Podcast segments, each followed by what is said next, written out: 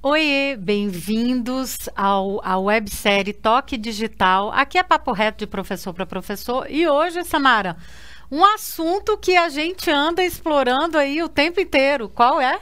Design instrucional. Uh, Eu acho que eu nunca falei tanto essa palavra na minha Design vida. instrucional, desenho instrucional e cursos, aulas online, né? Vamos lá? Exatamente, Carla. Vamos lá. Primeiro, como é que você define design instrucional? assim? Ah, eu acho que. a é, sua definição, não precisa ser a de nenhum eu acho que a, a minha definição é a gente ter as estratégias, as plataformas e, e os objetivos de aprendizagem claros para experiências de aprendizagens incríveis no, no ambiente online. Sensacional. É, É, muito é. parecido com o que eu penso. Eu acredito que o desenho instrucional, ele é a arquitetura Isso.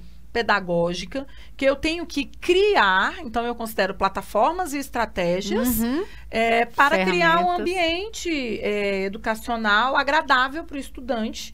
E isso vale para o presencial e para o online, É. né? Porque dentro do presencial a gente também fazia design instrucional. Agora no online ele veio muito forte.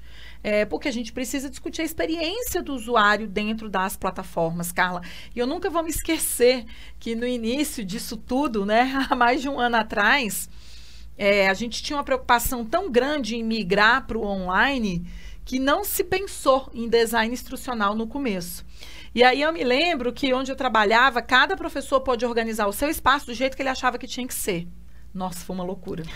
Porque tinha professor que só colocava slide, tinha professor que colocou slide com PDF, tinha professor que colocou só o vídeo gravado com um comando embaixo para o aluno fazer uma atividade. Então, assim, isso criou um desconforto pedagógico, tá, gente? Não é que tá errado, cria um desconforto pedagógico porque os alunos começam a se perder, eles não sabem onde encontrar a coisa.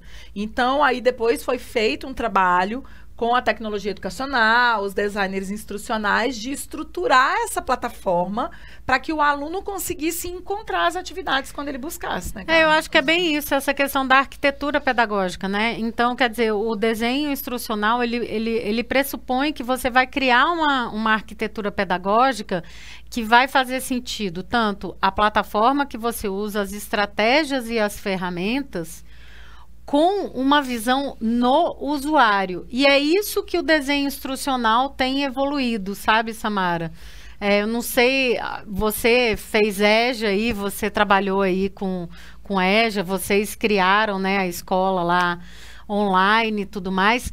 O desenho instrucional, ele também é usado no, é, enfim, é, no presencial e tudo mais, mas ele é uma, uma profissão, inclusive, você tem o designer Sim. instrucional, que, que vem muito consultores e tudo tem. mais, que vem muito dessa questão do online, né? É, é muito presente, além da, da- quando você está criando material pedagógico físico, né? Também. É, essa foi uma das grandes preocupações, Carla, quando a gente é, foi desenhar uma educação à distância para jovens e adultos, porque ela tinha que ser, além de acessível de forma rápida, fácil para o usuário entender. Então, por exemplo, até o logotipo, assim, onde é que eu pego informações, até o bonequinho de informações, ele foi pensado para toda vez que o estudante bater o olho, ele saber que ali tem uma informação.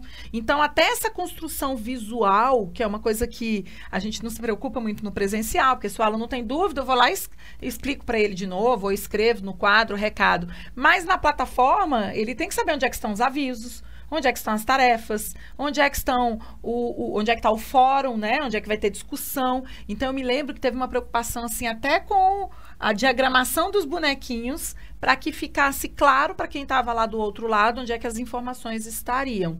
E aí depois você também não pode ficar mudando muito, porque você cria um hábito até no olhar de onde é que o estudante vai se localizar. Então, para mudar quando a gente precisava mudar design, estrutura e o nome, porque às vezes a plataforma ela muda o nome, onde é atividades, muda para tarefas. Né, na, na próxima atualização da plataforma. E aí a gente tinha que explicar: olha, agora onde está escrito atividades é o que era antes tarefas. Então, isso tem todo um, um processo mesmo. Por isso que a gente fala arquitetura, porque tem muito a ver com o trabalho do arquiteto, de estruturar essas bases. E é uma coisa que ela vem, ela tá.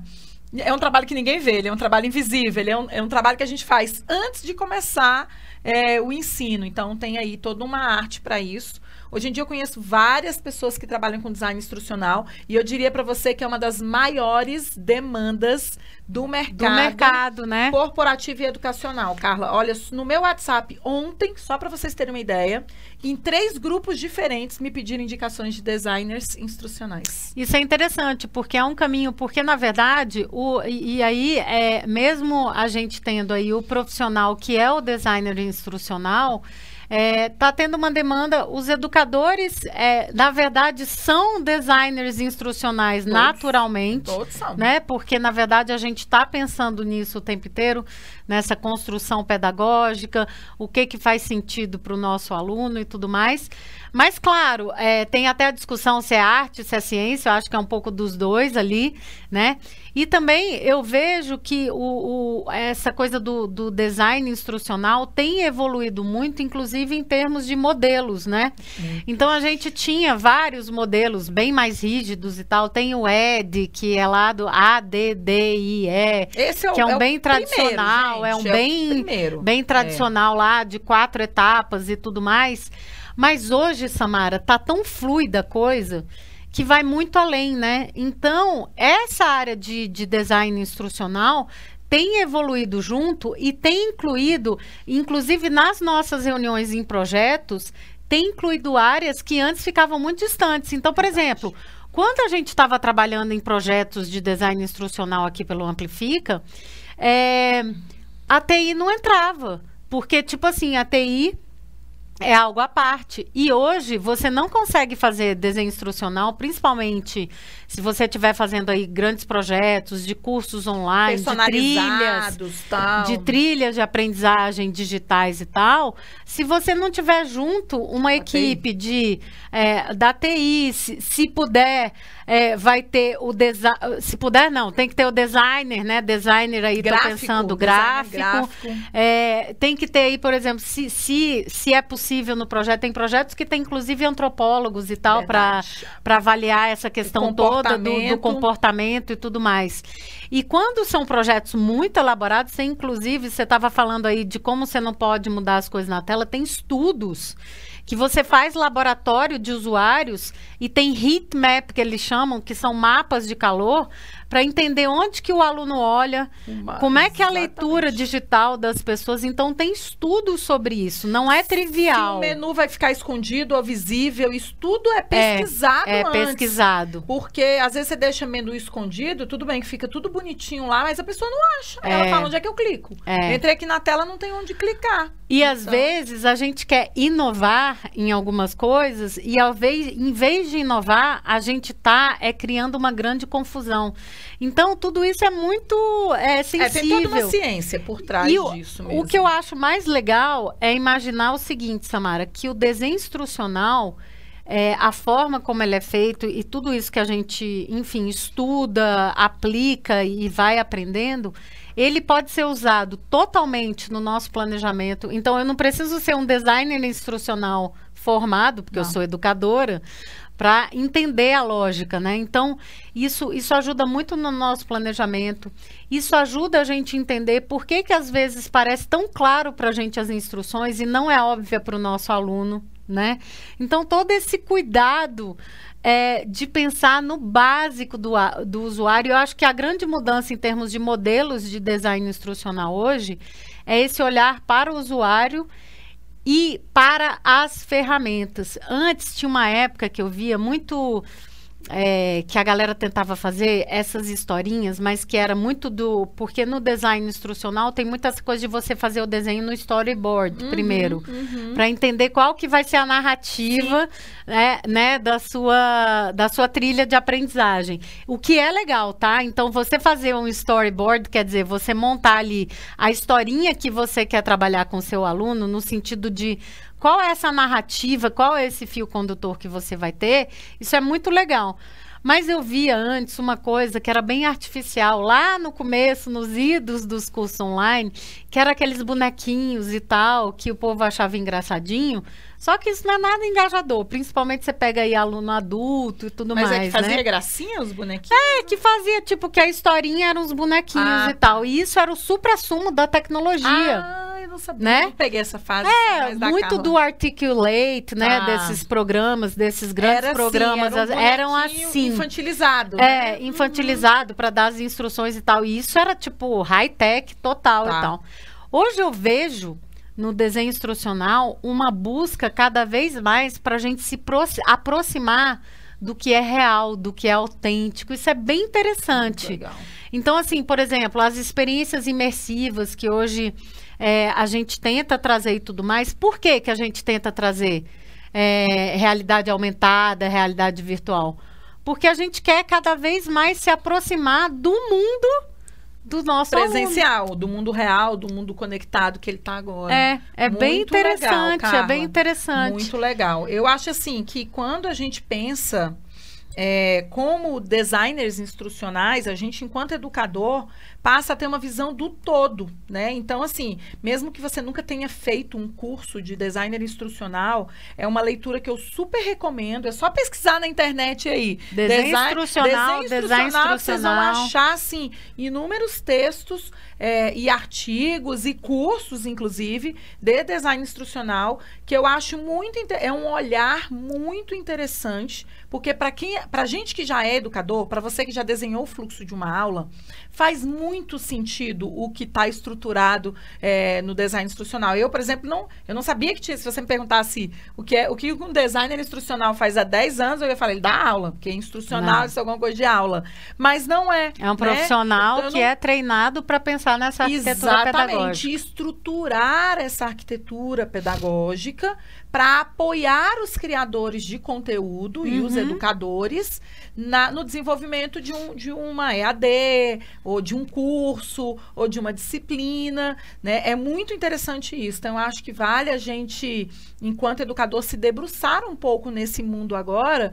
Primeiro, que ele é um mundo muito amplo para gente que é educador. E segundo, que tem muitas estratégias que fazem sentido a gente pensar que de vez em quando, como a gente, não é que a gente não fazia, né, Carla? Porque no presencial a gente faz, mas ela tá aqui na nossa cabeça. E a gente tem que entender que no É. digital eu tenho que dizer para a pessoa, eu não estou lá para dar o comando, então ele tem que estar escrito em algum lugar, tem que estar direcionado. Isso é muito interessante, Carla. Eu acho que a gente poderia até chamar uns, uns designers instrucionais além da gente para Com bater papo aqui certeza. no toque digital, porque eu, eu tenho aprendido muito nos últimos anos com É. os profissionais da área. né? É, com certeza. Eu, eu, por exemplo, fiz alguns cursos, acabei me entrando muito nessa área porque eu fazia, enfim, eu Do ano construía... passado para cá, quantas arquiteturas pedagógicas Ah, e designers instrucionais vários. você fez? Vários, vários, começando né? do arcabouço, e, e eu acho que, que é isso que, que é bem interessante, assim, que foi mudando muito, né, de quando eu comecei a trabalhar com design instrucional e hoje, assim, eu acho que tem essa visão de que mais do que ter um modelo fixo, a gente tem que pensar num modelo que atenda a um projeto específico. E isso tem feito toda a diferença em como a gente tem construído esses modelos, Verdade, né, Samara? Para todos os, os projetos que a gente tem feito aí de construção de material para o digital, de trilhas eh, de aprendizagem para o digital, a gente cria algo muito customizado para aquele, aquele projeto, para aquele público, para aquele usuário específico. Exatamente. E é um olhar que antes, eu acho que quando eu penso no design instrucional mais, mais lá para trás, ele era mais hermético, assim, sabe? Ele tinha um. Mas você uma tinha forma... a limitação da plataforma, cara. Não, você tinha limitações tecnológicas, né? Hoje E- em dia você não tem. É, então, exatamente. Não é você tem- abandonar. Gente, é igual a teoria de aprendizagem. Não é que as Não, teorias anteriores não, não. nos atendem. É Elas nos você- atendem. É, você Só vai. que agora eu tenho as outras camadas de evolução, porque a, te- a tecnologia tem isso, ela evolui muito mais rápido do que a gente é capaz de acompanhar. Então eu acho que as primeiras estruturas de design instrucionais, elas eram voltadas para o que tinha disponível de Era, ferramenta na era. época. É, e, E e é até o nosso importante. pensamento, que era muito mais linear É. na forma de E construção é importante tal. conhecer, gente, É. que às vezes, olha, eu sempre falo assim, que menos é mais. Se você não souber nada de design instrucional e usar um modelo clássico, já vai É. funcionar de alguma forma. Porque esse modelo já foi utilizado. Agora, é claro que com a evolução tecnológica, se a gente pode personalizar, isso vai fazer muita É, diferença. faz né? porque você tem muita Mas não tem de- problema começar do básico e depois ir evoluindo o seu avatar. É, né, é, você tem assim. muitas é, eu acho que faz sentido a gente olhar é, para a estrutura. Eu Você tem muitas possibilidades de caminhos, né, aí. Você ia falar alguma eu coisa. Discutido, é, eu tenho discutido muito isso, Carla, com a educação online, digital, que sem o streaming a gente não teria. Há 10 anos atrás, a não, gente. Antes, quando eu fazia curso online, pra, olha, Samara, para colocar um vídeo no ar, olha aí. você não tem noção do que era colocar um vídeo no ar. Gravar o que hoje a gente chama de podcast gravar um áudio, eu tinha que saber usar o, aquele programinha, o Audacity, que é um, um, open source. Eu tinha que saber editar o meu áudio. Você tinha que ter um gravador tinha, que eu... conectava no computador para transferir esse áudio. E eu computador. tinha que ter um, um, uma plataforma para colocar, que hoje é super fácil de Do você celular, disponibilizar. Pô, você coloca no, no Drive, tá valendo. É. Você coloca no YouTube, tá valendo. Não era nada assim. O que eu vejo hoje que o design instrucional, além de ter evoluído muito, né, por causa desses caminhos, eu acho que uma coisa interessante também para o professor. E por que, que a gente está falando de design instrucional?